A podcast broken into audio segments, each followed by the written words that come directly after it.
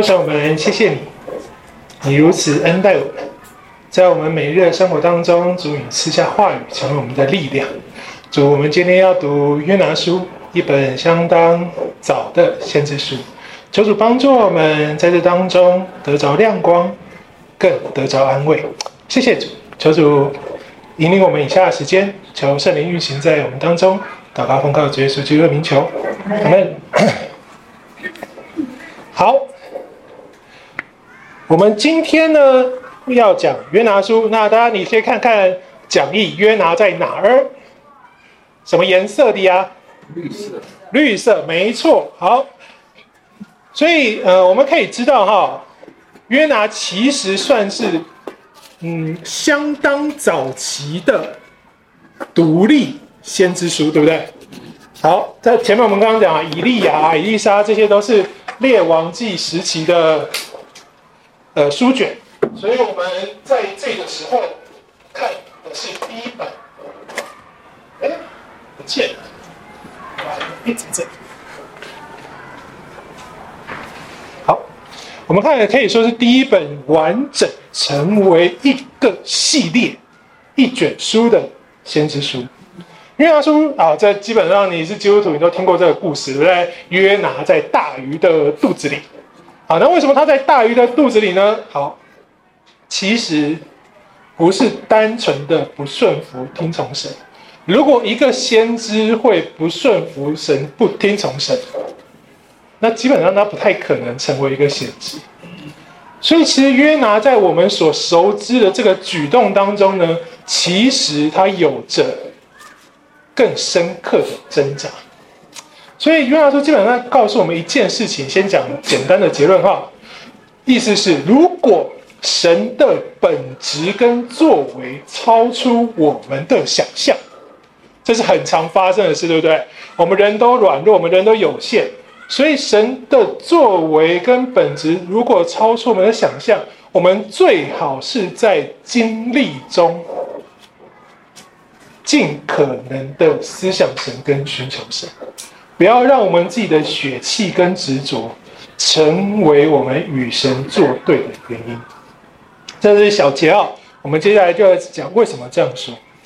我们一般都认为约拿被吞到鱼的肚子里，是因为他故意就想要就要违背上帝的旨意，所以上帝就派只大鱼吞了他，然后他在鱼肚里面经过三天三夜悔改，然后他愿意听上帝的命令去尼尼微宣讲。这个通知，去告诉尼尼微人，好，神看见你们的恶，好，他决定这样做，他才从鱼的肚子能够回到岸上。那我们仔细看约拿书的二章一节，约拿在鱼腹中向耶和华他的上帝祷告之后，耶和华吩咐大鱼把约拿吐在陆地上。这祷告有七节，有第二章，其实并没有，你们我没有看见约拿向神忏悔、认罪的词汇，对不对？其实我们没有发现啊，他没有向上帝说啊，我错了，我不应该违背你的话语。甚至约拿到了尼尼微，他看见神真的改变心意，怜悯不降灾之后，约拿是在蓖麻树下生气。你看，这其实都不太像约拿得罪神之后的悔改的。所以这一段祷告的意义，他从鱼肚中被吐到陆地上所得着的经历是什么？就是我们要先从今天的先知书里面来思想的部分。好，首先，当我们认定约拿是去尼尼微传讲悔改的信息的时候。我们觉得啊，约拿你不愿意分享这个得救的恩典，你超自私诶。好，但我们去仔细看的话，其实用词好比较多啊。但我你们可以看圣经，不然我会分太多页。神是要去向亚述宣告审判呢，不是去传讲救恩哦。所以你看这整段的祷告，他其实在讲的是他自己跟上帝之间的关系。照理说，如果是宣讲审判，是一个最后的通牒，是说，哎，尼尼微啊，你们再过几天就要执行审死刑哦，这叫审判。如果约拿他不希望尼尼微人得救，希望他们灭亡。那其实他应该怎么样？去宣讲这个审判的讯息，对不对？神是说审判的讯息啊，不是说挽回他们，宣讲审判的讯息。如果我要讨厌他们，我要去，我就讲啊，讲完你们就死了，这不是皆大欢喜吗？为什么不去？好，所以我们现在就上次有说，他们的故事在我们的时间轴里面，我们可以就可以知道许多的前因后果。所以我们就需要先从约拿所处环境来想想，按着讲义。约拿的时代，请问他是哪一个王？对，耶罗波安二世，所以他和何西阿跟阿摩斯都是同期分裂王国世代的先知，只是约拿和何西阿是北国的先知，阿摩斯是南国的先知。好，请大家想一想哈，这个分辨从哪里知道的？我这个说法可以从哪里找到证明呢？其实就是我在上面为大家所列的经文，对不对？往下十四章有一句话，他是说他收回以色列边界之地，从哈马口直到亚拉巴海，正如耶和华以色列的上帝借着他仆人加特西弗人亚米泰的儿子约拿先知所说的。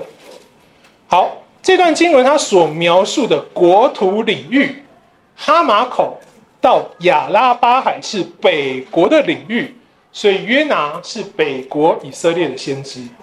然后我们上一次也有看到经文，阿摩斯跟何西阿两卷书的一章一节，一个写的全部是南国的君王，有一个不一样，我们之后到了他再讲。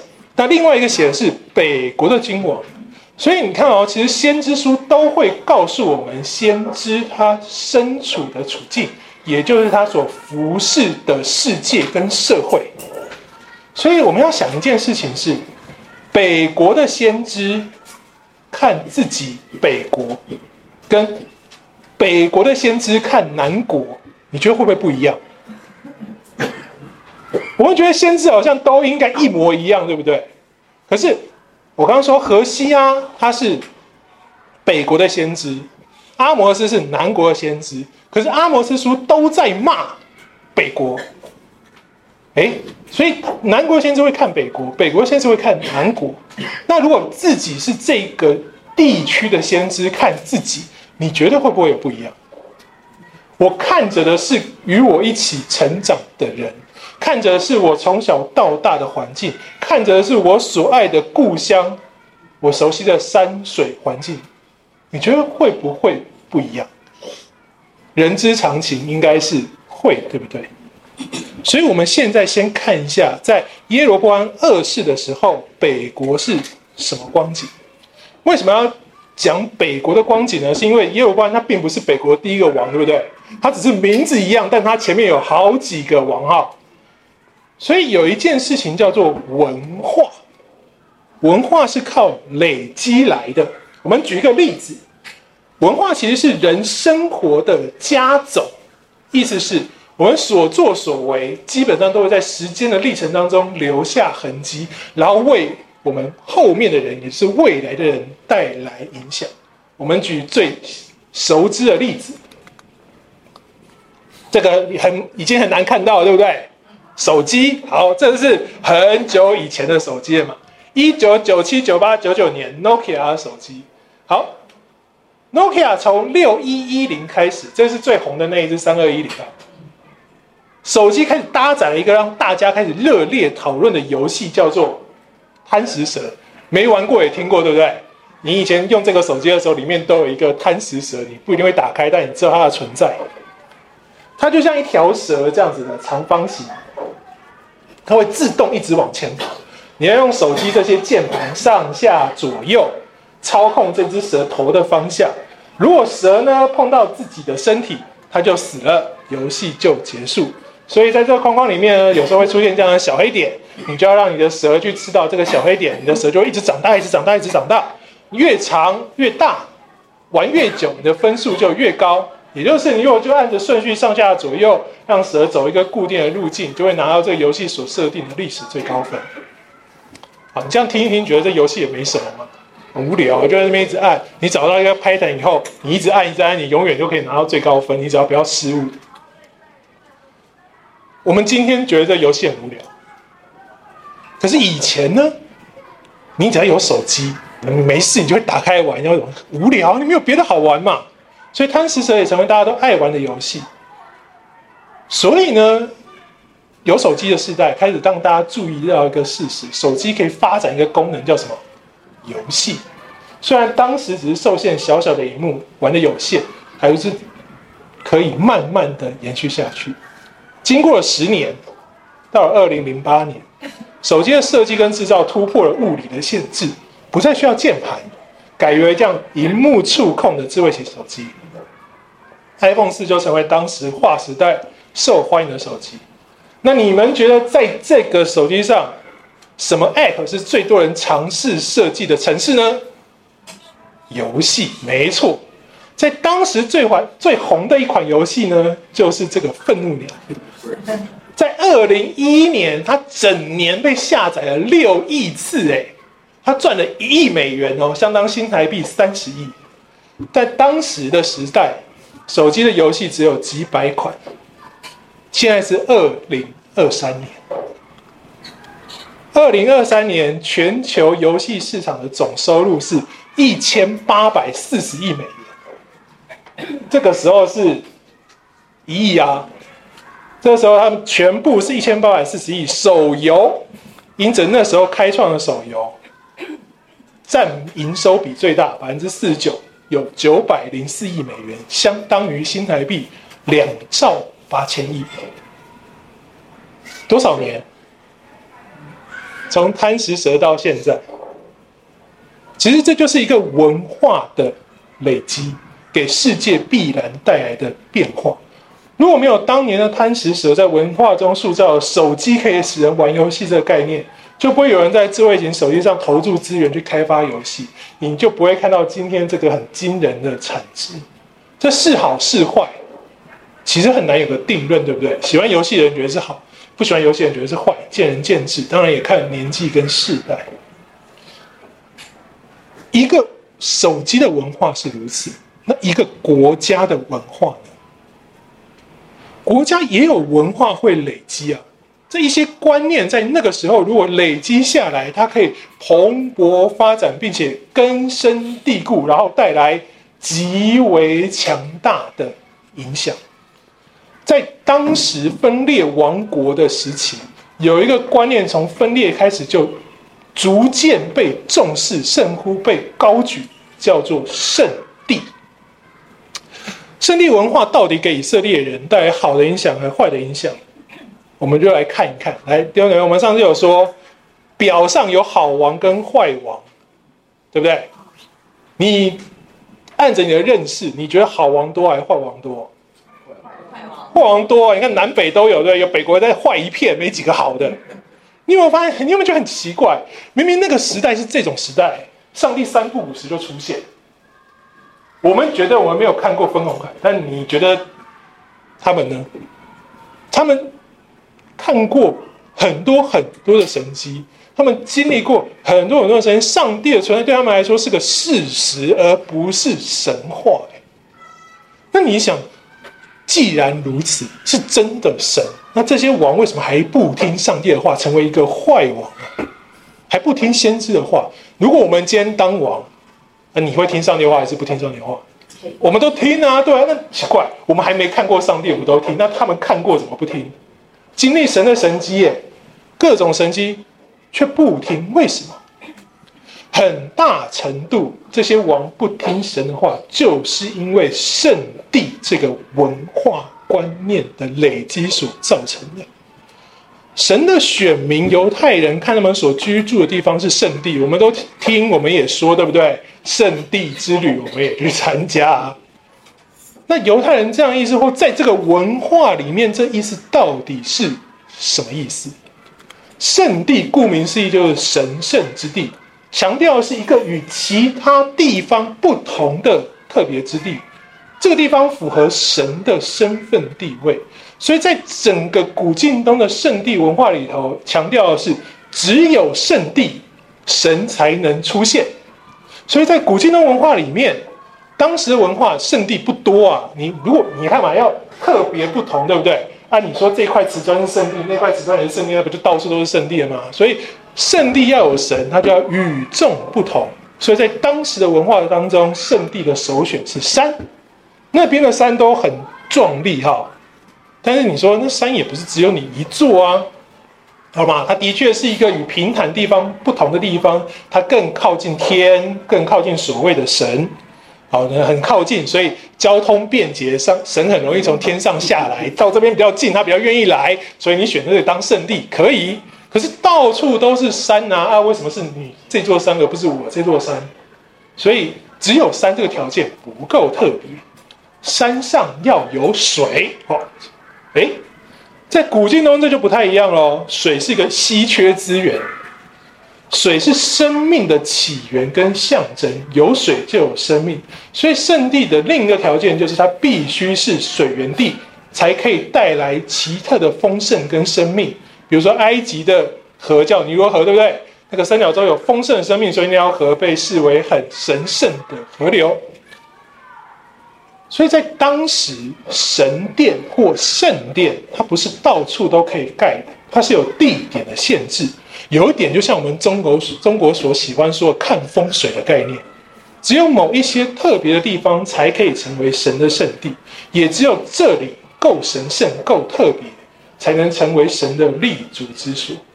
所以，只要你被认定为圣地，有山有水，壮丽的山，丰富的水，这水还不能断绝哦，你不能三百六十五天只有三天有水都不行。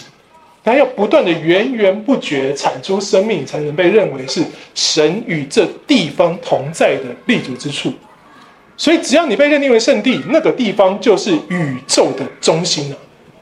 所以，圣地对古近东的神明文化来说极为重要。要有山，而且在这山的范围里面一定要有活水。这两个条件加起来，在整个古近东，在整个中东地区。圣地的选项就变成有限了，对不对？可是古近东文化神超多哎，只有圣地才可以有神，那圣地不够又怎么办？我先来的，这我的，你没有，你去别的地方找，你有本事创造一个圣地出来。如果这样跟你讲，你答应吗？不够用啊，圣地很有限，很稀缺，很特别，那排队排不到，他等神死吗？啊，他是神，他不会死啊，怎么办呢？哎。排不到怎么样？用抢的嘛。所以圣地同时呢是神明的战场，是只有赢家才有资格拥有的地方。好，属地主义的神就出现了。神跟神打架是灵界的战争啊，那你哪有办法就因此在这个现实世界抢地盘？没错啊，你说灵界在打架跟我没关系，可是我拜这个神，你拜这个神。神打架打不出个所以然，我打你总可以了吧？好，所以抢地盘在现实世界就变成怎么样？是信徒跟信徒打架，谁打赢也就代表他上面的神赢了。战争的胜败在当时的文化里头是直接连接对应到神身上。现在许许多多考古证据都有，只有圣地有神。你要我的神够强，那我就要占掉你的圣地。所以古今中很多战争呢，神只能在圣地出现。所以古近东神是属地主义的，没有圣地你不能算神，你没有占到足够多的圣地，你就不是强大的神。你的神越强，你要能占的圣地就越多，也就是你的国土境内那些地灵人杰的山水名胜景点越多啊，你的神能力就越大。你要拥有这么多的好圣地，自然你的国家就要怎么样？足够强大。所以时常我们读旧约，我们觉得分裂王国这些王，你怎么莫名其妙？你的国家不是好好的吗？你为什么如此信仰不专呢？明明上帝在你的国家里面行了许多神迹，那你怎么三不五时就要随从外邦风俗啊？然后去拜外邦的神，行耶和华眼中看为恶的事？你不止没信心，你连一点道义都没有。你的神不离不弃，结果你不听他的，因为以色列人从大卫时期从来没有跨出过神为他们画好的疆域。你在那个文化想想，你这样的神，你觉得你的神有啦，强不强？对比一下，这是古建东的局势图哈。这边是尼罗河，这边就是迦南地，这边是所谓最肥沃的那个肥沃月湾。这边产了一个我们有都习惯知道有名的强悍帝国叫亚述，然后这边未来有巴比伦，这边是古早的西台。在这个地方，亚述之前叫做亚兰，这个我们在列王记都听过，都是很强大的神。迦南这丁点大，亚兰亚述是这么大，埃及这么大，那请问谁的圣地比较多？是啦，我们的神有，我们的神固守迦南很好，跟迦南生根连结，跟耶路撒冷连在一起，圣山圣神可以，但是比一下，好像不太够，对不对？啊，我们也没有不要耶和华，你连在这里，我们人在这里，咱们就相安两无事。那我们希望能够扩展一下，变强一点，更好一点，是不是需要去看看别人这么大地方的神是怎么过生活的？在分裂王国时期就更少了，对不对？你本来就没多大，你还分两半，哪边比较大？对，南北还北边比较大。好。他们能够被称为圣地的北国是但、跟伯特利、跟示剑，顶多再算上撒玛利亚。我刚刚我说圣地的条件，所以第一个王耶罗波安在哪些地方放金牛犊？但、伯特利，然后他也建了示剑城，然后他后面的人把国都放在撒玛利亚。所以你知道他们的生活跟他们的胜利观是息息相关。那南国呢？啊，了不起就是耶路撒冷跟西奈山、和烈山这几座手指就数完的山，所以按着当时古晋东的圣地神学观，你看这个疆域差这么多，他们一丁点这个黄黄的，长方圆圆这边都是这么大块、这么大块的，这是亚述哈。你的国土越大，你的神越强，那你觉得亚述的神强还是以色列的上帝强？所以犹大王亚哈斯在列王记下十六章，亚兰人攻打他的时候，他就去拜亚述人的神。在历代志下二十八章，亚述王转为攻打亚哈斯的时候，他就去拜亚兰人的神。你问他说：“那你怎么不拜你的上帝？”因为亚兰跟亚述原本都是这大帝国战功彪炳的神，那上帝从出埃及直到这一天，不但没变大，还变小。就守在迦南地这块小地方，根本打不出去。所以从当时的文化风俗看起来，不是我们没有上帝啊，而是我们的上帝怎么样不够强。所以我们不能不要我们的小神，但那些大神的话，我们也不能忽视。所以我们也应该要去跟那些大神建立关系。反正我们跟我们的小神就守在这个小地方了嘛。你不能走，我也不能走。因为你需要圣地，我也需要家。你有没有发现这样的上帝，其实弃之无味，只之可惜。直到北国，我们讲这个心态，北国认真操作，耶罗波安是第一个王，后面就已经不再是他的家族了，对不对？你在表上看到有一个叫做案例的，对吧？有没有找到他？有哈。案例呢，他是北国一个有雄心壮志的君王，所以北国从暗利王朝，他就开始很认真的要去跟那些强盛的神接触，他要实现的是富国强兵的目标。他重建了撒玛利亚，撒玛利亚是暗暗利建。撒玛利亚的希伯来文字义是瞭望台，意思就是我要成为这一边众望所归，成为保护北国的城，这是瞭望台。所以他开始富国强兵的政策，要去跟别的地方一争长短。富国好，迦南地有丰富的农产，尤其是葡萄、石榴等等无花果，所有的特产。因着加南地特殊的地形跟地上的气候，是在这个地区里面最优秀的，所以贸易呢，就是国家强大富国的最好方式。所以从案例开始，他就开始将许多的特产外销，用这个去换得国外许多先进的资源、技术，甚至财富。他真的是逐步实践富国强兵的目标。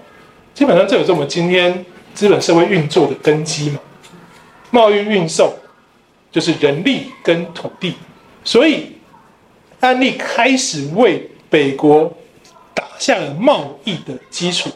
他后面的君王，他就是一个家族哦。安利后面是谁？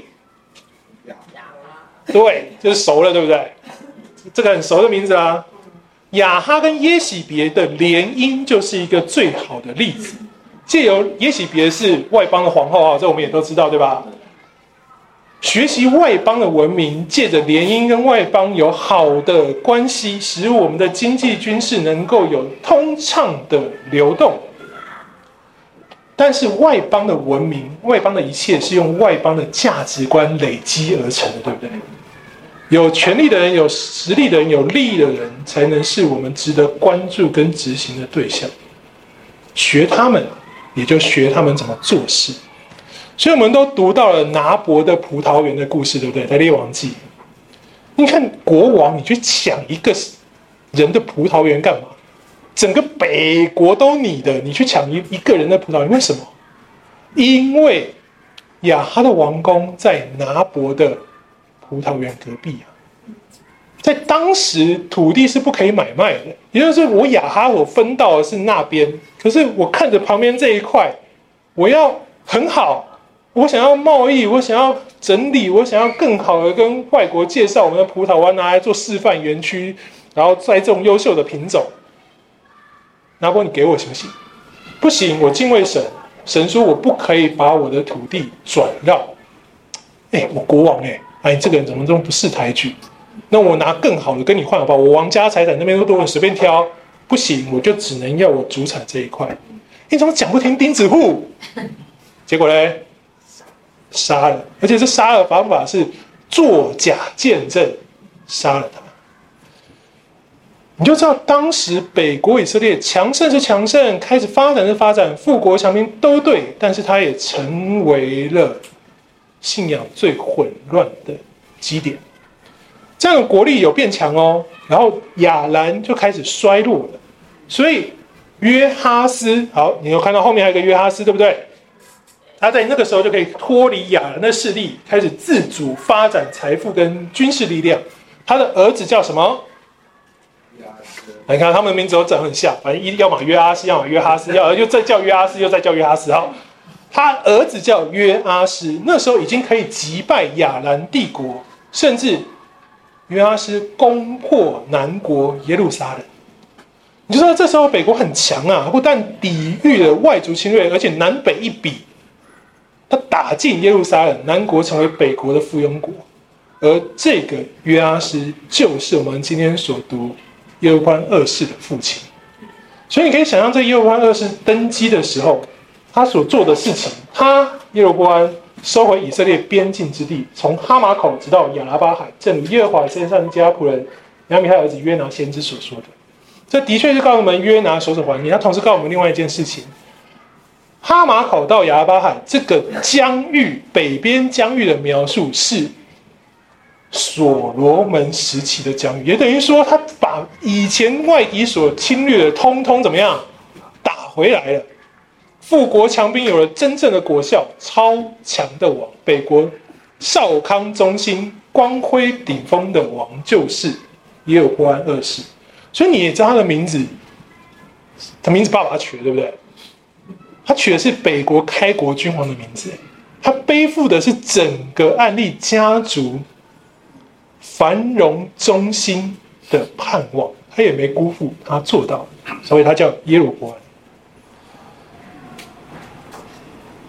以色列开始有机会夺回大卫时期失去的荣耀，分裂王国很久，以色列落了很久，没人喜欢。他们因着亚兰消弱，准备成为新兴强权，这就是约拿所服侍的北国。有时候我们会觉得，你上帝说这个北国很烂，就很烂，没有半点好，大家都应该都觉得他很烂，都不会想要他，都不会喜欢他，都不会觉得我的国家很棒。但你仔细这样子想一想，当时的北国人是以北国为荣还是以北国为耻啊？当然啊，我们弱了那么久，积弱了这么久，我们好不容易，不要说反攻大陆啊，反攻北边好了，打下了应有应有的疆域，我们很糟吗？你先知要跟我们说什么？那时候没什么先知要说话，预言北国强盛的先知是谁？约拿。耶罗波安这件事情在约拿的预言里头，他讲完了也承认，你是这个先知，你会不会觉得有点欣慰？不错，你说没有啊？他做了那么，他们家族做了那么多不好的事情，不要忘了，约拿是表上继以利沙、以利亚之后第一个先知，对不对？有独立先知的第一个先知。我们上一堂课说过，先知不是全人，对吧？他没有知道比我们经验的多，你要用这样的心态想约拿，我们就可以理解约拿书到底发生了什么事情。预言北国强盛的约拿，此时耶和华突然跟他说：“你去向亚述宣告审判。”我们刚刚讨论过两个结果，首先约拿去了，亚述不理会神，他们的恶就使亚述灭亡，以色列继续光荣的复兴，这是一个可能性，对不对？但不是只有这个可能性啊！假如他去了，宣告了亚述的恶，结果这些人怎么样？悔改，那会发生什么事情？你说北国现在很光荣，但是北国所行的恶，约拿不知道吗？知道，但是他说他做不见得有用，对不对？他知道北国有恶，他知道亚述有恶，但是在上帝没向北国审判宣判恶的时候，他向亚述宣判，这就带来另外一个可能性：他们比以色列人，如果比北国以色列更敬畏上帝，如果悔改蒙神怜悯，那会变什么状况？在约拿前面的先知以利沙。跟以利亚不断的提醒以色列人要回转归向神。以利沙跟以利亚骂北国的悖逆有少过吗？没有，拼命骂。你说约拿不知道吗？知道。北国每一个君王的评语，约拿都知道。现在上帝突然在这个时刻，要约拿这个先知去跟亚述人说，本来要跟他子民说的话，你会不会担心这个上帝怎么样？哎，那个是不是我们不太理你？你不要我们了？哎，你不要觉得不可能啊！你们都觉，我们都觉得上帝的拣选从亚伯拉罕、以撒、雅各一路要到耶稣基督，哎，没有要换人的意思哦。常被纪念，不被废弃，延续大卫之约，不能被废弃，他一定要是大卫的王。可是，在过去有没有这样的例子？有啊。耶和华对摩西说：“我看这百姓，看他们这是应着景象的百姓。现在你且沿着我，我要向他们发烈怒，灭绝他们。但我要使谁成为大国？摩西有先例耶，不是说没有啊。换人的想法可行，因为最后我们所明白那个延续的应许，没有在北国，所以北国是可以被舍弃的。那这样子，上帝的差遣。”我去讲，带来相当怎么样？不确定性。因为他很可能在想的是：上帝啊，你那个你是不是要我试试看，让亚述成为选民呢、啊？他如果悔改，不就要成为选民了吗？而且透过谁？透过预言北国强盛的先知约拿，你来试试看、一个爱国的先知做出了什么选择？他拒绝让选民这件事情有任何改变的可能性。所以约拿直截了当的拒绝这个差遣，往他施躲避耶和华，不是不怜，你要说不怜悯亚述也行，可是不怜悯你就去堵他死，可是你连这个机会都不要，唯一的是他不要任何可能性改变现状。约拿是一个爱国的先知，他很爱他的北国。好，我拿我一个换全部，可以了吧？哎，约拿很舍己哎。一个爱家、爱国、爱主人的先知，他试图用以一己之力确保北国以色列的拣选，不让上帝把他的爱与关注转离北国。今天我们读约拿说，我们不会想到这人挣扎，是因为耶稣基督为全世界死的信仰概念已经深植我们心中，所以我们更多的觉得是约拿，你这样想不对啊！神爱世人，你应当体会上帝的心啊！但弟兄姐妹，这是我们偷看答案的刻板印象。约拿是第一个先知，你现在跟他说神爱世人，他怎么可能会知道呢？约拿是整个救恩历程当中的一部分。全地的拯救这概念，在约拿同期或他之前的先知，从来没有人能够做出清楚的启示，都是模棱两可。我们后面去看，我们懂；可前面的人看不懂啊。旧约首先述说全地救恩的先知是以赛亚，在很后面呢。他不但人在南国，在而且时间序在很后头。所以今天新约时代，我们回头去看这些词汇，我们会心有所感，明白是上帝的拣选一直都在。可是你在那个时间点，你没有办法像我们今天这么明白。就是我刚一开始的结论，我们要知道上帝的本质跟作为，在是有许许多多我们不明白的地方，所以我们需要在我们的经历当中，深刻的寻求跟思想它。这就是约拿书，它为我们记载。真正的原因，约拿不懂，他爱国、爱族、爱家，所以他想借由自己的意志跟能力，阻止亚述人被上帝爱，免得以色列失去神。在当代，你归向神会变强大，这个想法在以色列先知心中是跟太阳从西边下去东边上来一样铁铮铮的事实，所以他是先知，所以他不愿去，他直接，你以为在北方？他直接往南方的他斯沿海城市前进，然后到了他斯，还不是停在路上，他直接上船，继续往南跑。哎，这个选择很特别喽。他遭遇风浪都不回头啊！我们可以从船上的故事了解我们刚刚所说圣地观的影响，它也影响先知了。船上的故事开始展开了，角色加入了外邦船员。然后约拿书第五节告诉我们，水手都惧怕，为什么是外邦？个人求自己的生命。好，他们开始丢货物，对不对？哦，你看他们，呃，我们都没什么都不要啊。你丢货物是代表你这一趟白跑。但船员们能够当机立断，遇到风浪丢货物，就知道他们是有经验的水手了嘛。所以他们也不是第一次遇到风浪，宁愿保命，货物钱可以再赚。可是这一群，哈。丢货物，丢货物是在怎么样哀求之后、欸？哎，哎，你有没有发现，你是有经验的时候，你碰到风浪，你应该先丢货物嘛？丢了还没救，你才求神呢、那他为什么先求？求完再丢？当然，大自然力量很可怕，所有人都知道。那先求的原因是这个风浪太怪了。在希伯来原文的描述，这个风浪刮起大风的原文的描述，它是突然有一个风浪被丢在船的周边，也就是你开开开开，万里无云，突然天上就有一个风暴从天上掉下来，而且围绕在船的四周啊，船无法避开。你往右边走，风暴跟着你往右边走；你往左边走，风暴跟着你左边走。不是我们以为说，哎呀，前面有风暴，我们逃啊，逃不掉，不是。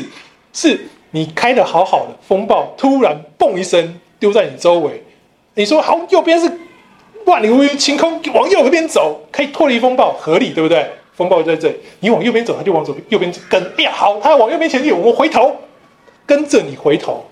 这风太怪了，怪到所有人认为这不是自然现象，所以他们哀求自己的神，他们知道这就是有神在做事，超自然的神灵介入。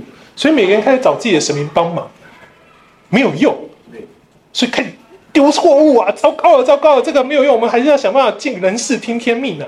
我们都求了，哎，有没有人没求？检查一下全船，哎，有个在下面睡觉，约拿，哎，弟兄姊妹，你觉得约拿是有信心不怕出事，还是不怕死啊？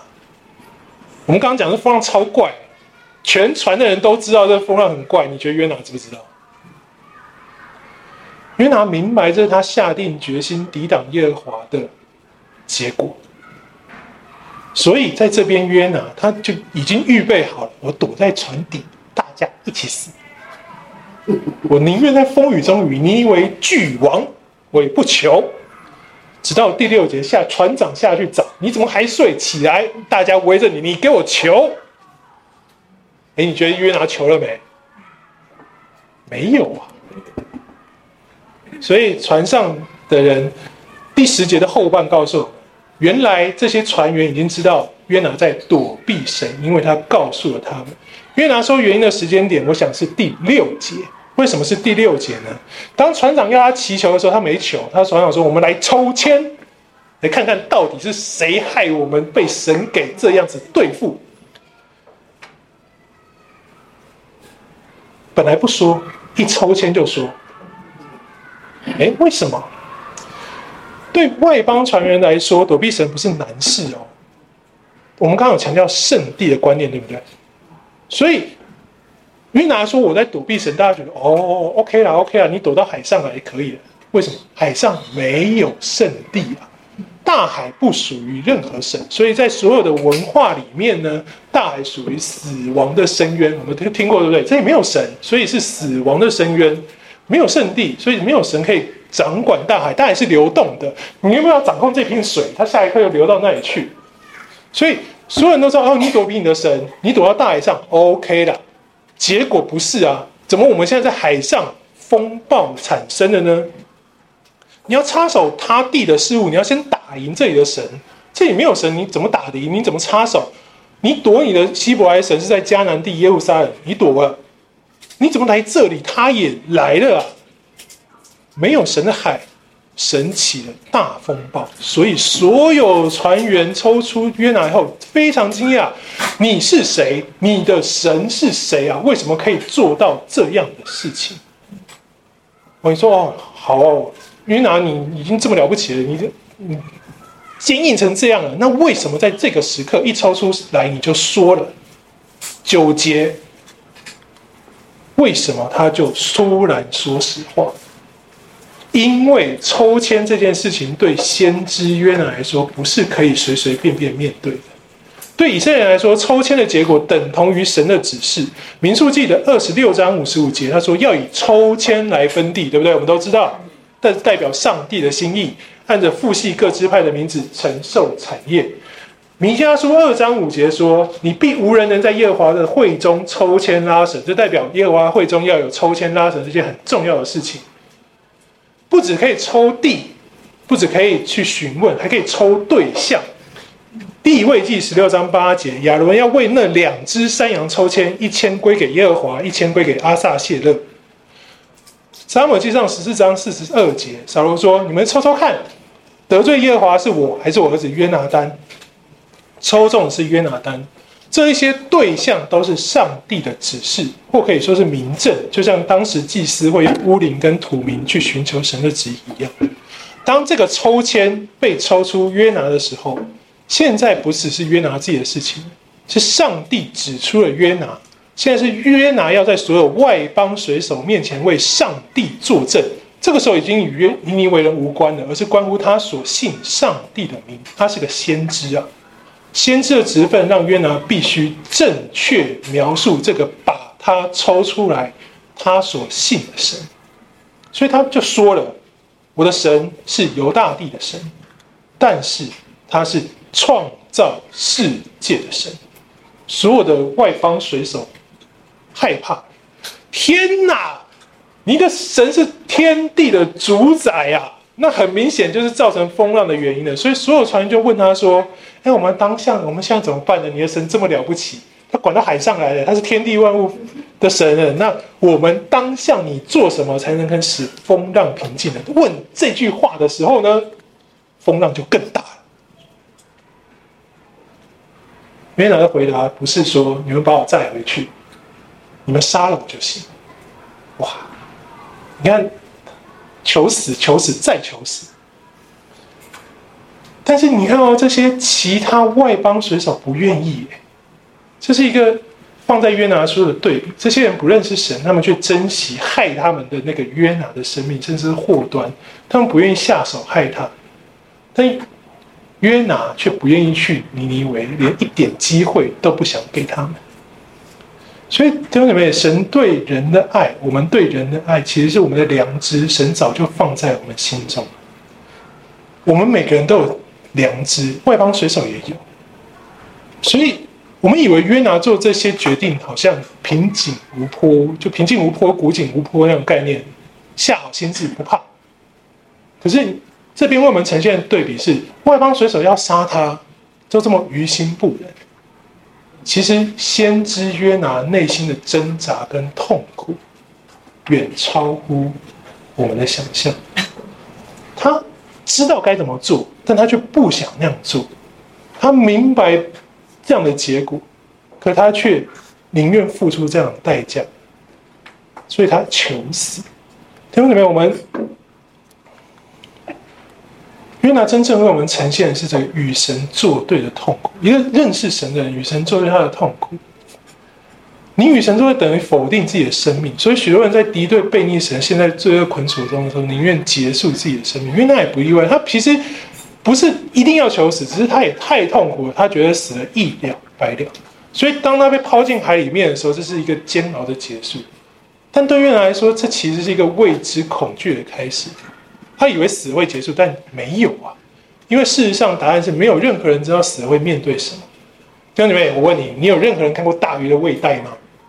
而且大鱼这个是中文的翻译，希伯来文其实是海怪，海怪的胃袋。然后你可能看过鱼的胃袋，海怪的胃袋你看过吗？没有。好，你想哦，你被丢到海里面去了，你就这样啊，黑海里面很黑，然后很的冲的很多，然后你快要呼吸不了，然后。失去意识，然后你醒过来，在一个奇异的空间，海怪的胃袋里，你到底觉得你是死还活的？嗯，你我们都觉得天堂黄金街碧玉城，我们就觉得我们张开眼睛要看到这个。那约拿张开眼睛了，你觉得他到他再有常理来说，他死定了，对不对？他醒过来的那一刻。他觉得自己是活的吗？你很难判断啊。我们都知道，哎，我有摸有感觉，可是我怎么知道死了以后摸没感觉？你无法肯定。所以约拿在死了以后，开始重新思想他前面所做过所有的决定。当他不知道用什么方法确认自己还活着的时候，弟兄姐妹，他经历的是什么？从死里复活的经历，对不对？因为从死里复活经验会让我们对过去的行为跟理念产生不同的向度跟思维，所以为什么我们就要像这么强调死里复活？它会让你发觉你过去的盲点，承认自己过去的错误，但你必须让这个老我先真正的死掉。我们看见约拿的经历，他让我们看见死里复活在大鱼的胃袋里头，他完全把自己。过去的理念跟行为放弃了，他真的产生了一个新的更新的思维跟向度，这就是约拿第二章的祷告。所以在整个理解的经验上，我们其实就可以去体会先知的祷告。其实我们发现他这个祷告是回顾跟感恩，对不对？如果我们用以前的方式读，你不会觉得，你只会觉得你在那边感恩什么啊？大鱼吞了，你感恩，但不是，他真正感恩的是他在这个。经历在这个过程当中，他真的体会认识了他之前所服侍的上帝。我临发昏时就想起耶和华，我的祷告进入你的圣殿，达到你的面前。在大鱼的肚子里面，约拿说他想起神，知道自己的祷告蒙垂听，代表在这个鱼肚之前的。还有一个没有记载的祷告，而且这个祷告是以蒙垂听，意思是愿望已被应许。所以接下来第九节约拿说的是，他所许的愿必偿还。第一个没有详细记载、没空记载的祷告，当然没空啊，因为那时候是在从船上掉到海里，在海里挣扎的时候，那个祷告没有时间记载，但是。约拿用二到六节那个祷告，二到六节回顾，让我们了解内容。我在患难中，也就是在那个死亡的恐惧当中求告耶和华，他就应允我。所以约约拿一路求死，到那个真的要死的时候，他仍旧求活。我从阴间的深处呼求，就是大水深处，你就俯听我的声音。你将我投向深渊，直到海心，大水环绕我。你的波浪洪涛漫过我身。他承认了一件事情：我从你眼前被驱逐，但是我不想与神隔绝，我仍要仰望你的圣殿。那个时候，海怪就出现，把他吞到肚子里。所以约拿整个祷告是我的抵挡，虽然得罪神，但我在海水当中面对死亡的那个时刻，我呼求神，期盼拯救，期盼神救我，神就救我。耶和华我的上帝啊，你将我的性命从地府里救出来，这就是当时最深刻的光景。所以其实他这是一个回顾感恩的祷告，主你救我了。所以这其实更告诉我们。不是一丢下去，大鱼就一张口接住约拿这样的平静安稳。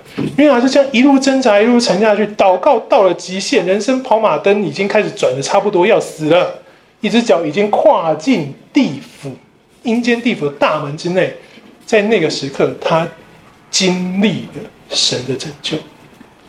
其实，等等，你会发现约拿是一个很平易近人的先知，很贴近我们。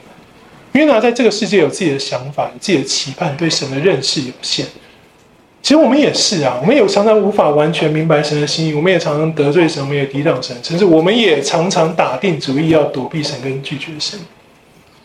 但是弟兄姊妹，神告诉我们一件事情是，把我们自己跟耶稣基督一起怎么样钉在十字架上。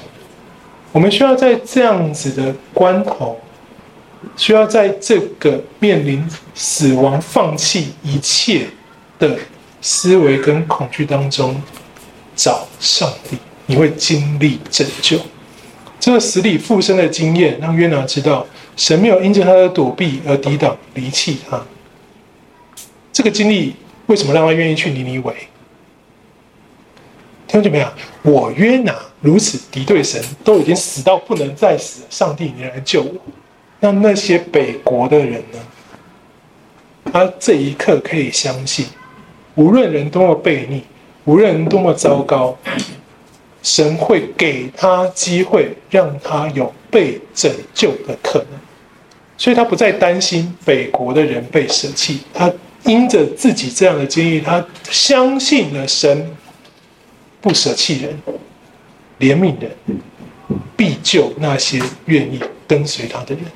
那北国人，神要救你，你还不要上帝，那也没办法，对不对？原来约拿原本怕的是他们没有那个机会，但借由自己的机会经历，他相信了神会给北国他所爱的那些朋友土地一个他们不会逃掉的机会。所以约拿的结论是：那信奉。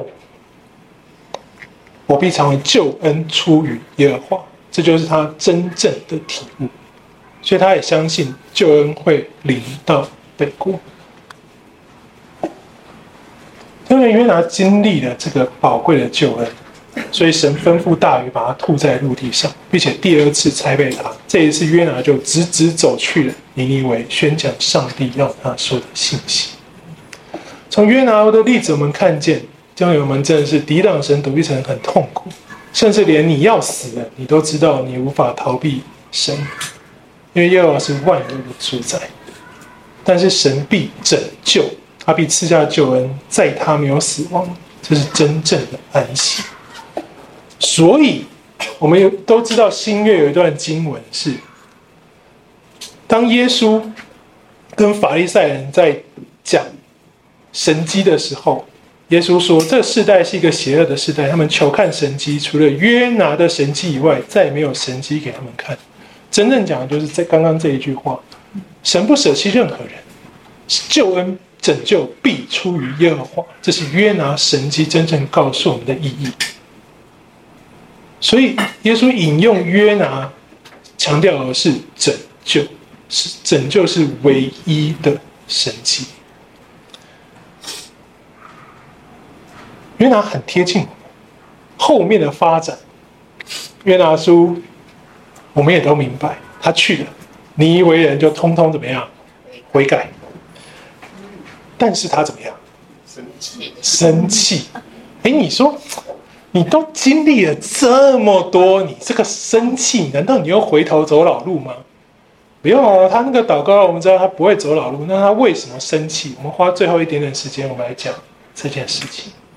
因为他说我们描述的不只是约拿的人性，真的，约拿书描写了尼尼微人看待拯救的做法。他去了，从来没有任何一个先知宣告审判的期限，约拿就讲得很明白，几天就几天。所有人就哇，有人讲得这么白啊，好可怕啊！那王说，那个他都这样讲了，我们宁可信其有，不可信其无。来，大家。咱们悔改一下，宣告禁食。哦，那我们说知道这是悔改要有的戏嘛，对不对？宣告禁食可以给你用，很好。这样够吗？嗯，那再来，好，大家穿上麻衣。哦，好，这是百姓自发性的哦。你如果看经文，这目前都是百姓自发的。我们宣告禁食，我们穿上麻衣。王知道了，哎呀，怎么大家现在都想要悔改是吧？好，加码演出来，所有的牲畜也要悔改。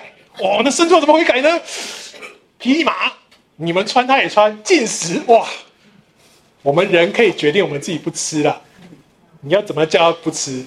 所以你可以想象，你如何牲畜不吃东西会有什么光光景啊？你要怎么样乖乖披好麻布啊？你是一个先知，你在那边看着这个悔改，从一开始的禁食，觉得嗯不错哦，有前途，披麻很好，有进步，哎，这样结果怎样？变成一出闹剧哎！你是先知，你相信这悔改是真的吗？你发现这个专注力回来之后被分化啊，王的命令全程这样闹哄哄的，这让悔改更戏剧化，而且更政治化。你看你是约拿，你心里面想，哈哈哈，你看吧。没有真的悔改，没用，对不对？结果，上帝打你脸，哎，不降灾了，你气不气啊？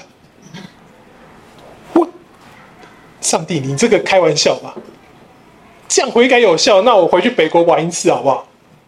可是我们都知道没用，所以约拿很大的反抗是你要给外邦救恩就算了，结果你这样乱七八糟、儿戏般的悔改，上帝你也算数。他气的是你这样比起来，我们以色列为什么被这么高标准的要求啊？我们看起来还比不上尼尼微这样闹剧般的领受恩典。那我在那里服侍以利沙、以利亚，经历这么多痛苦，我们叫北国的人强盛悔改，我们传递你的话语，我们经历这么多是为了什么啊？诶，是你，你气不气？为什么我们要这样？为什么我们是这么高标准？为什么我们要做这么多？为什么我们要受逼迫？为什么我们要受痛苦？他们可以这样子玩，所以四章一节说约拿大大不悦，甚至发怒。然后神用蓖麻的神迹回应约拿，他一夜生长，一夜枯死，强调了神的主权，唯有的全能主权做出了你不能懂，但是最正确的判断，一切出于我。弟兄姐妹啊，然后呢？没有然后了，空白。很奇怪，前面连海里面要死要活都讲得这么明白，最后为什么不写？其实这就是旧约的美好。旧约有很多很多这种留白，他希望我们的读法是把你自己带入进去。我说我刚一直问你们，你你怎么想？圣经就是要你想一想，你会怎么想？你经历了这么多，你看见了这个叙事，你看见约拿的故事，你体会了他的心境，你经历了这个转折，你失而复得为主服侍，结果你发现那边随便搞搞，效果都比你大。这时候你怎么看待你自己？圣经没有给我们答案的，他希望我们自己去找出答案。留白是为了让我们把自己套进去。身为新约时代的基督徒，我们把自己套进去比较容易一点，对不对？所以旧约留在这里，留在这里，留在圣经当中，让我们可以明白了新约之后，想想如果没有新约的我们，会怎么回答？让我们可以再想一想，有了新约，有了耶稣基督十字架，有了他流出宝血所给我们的拯救，我们又会怎么回答？其实都一样，对不对？我们都是从无力自拔，完完全全靠神怜悯我们而得救。我们真的悔改，就真的很悔改吗？不一定，对不对？所以，其实这个故事在新约的，对我们来说，我们可以明白的一件事情，就是神的恩典给每一个他所爱的人，无论我们多么软弱、多么无力，我们认识对或认识错，神的拯救跟恩典，这个神迹永远跟在他所爱的人身边，只等我们回头。这就是约拿书的信息。所以，我一直都觉得约拿书是一卷很人性、很人性，可以帮助我们很体会自己的书卷，帮助我们体会我们最需要的拯救。这就是约拿书最宝贵的，也是耶稣之所以引用的原因。让我们一起祷告。主啊，我们谢谢你，谢谢你让我们进入了先知的世界，谢谢你让我们在这些描述当中，主啊，我们可以思想我们自己，若是我们。我们会怎么行？若是我们在主耶稣基督的救恩、在圣灵的保守、在主话语的启示下，我们又会怎么行？主啊，这样子的思考，对我们每个人来说，其实都是从死里复活的更新。因为我们的心灵在主耶稣基督的恩典之下，我们时常更新我们自己，谦卑在主的面前。寻求主的话语，在主恩典的带领之下，主啊，我们一天比一天更像你。谢谢主，祷告奉靠主耶稣基督的名求，阿门。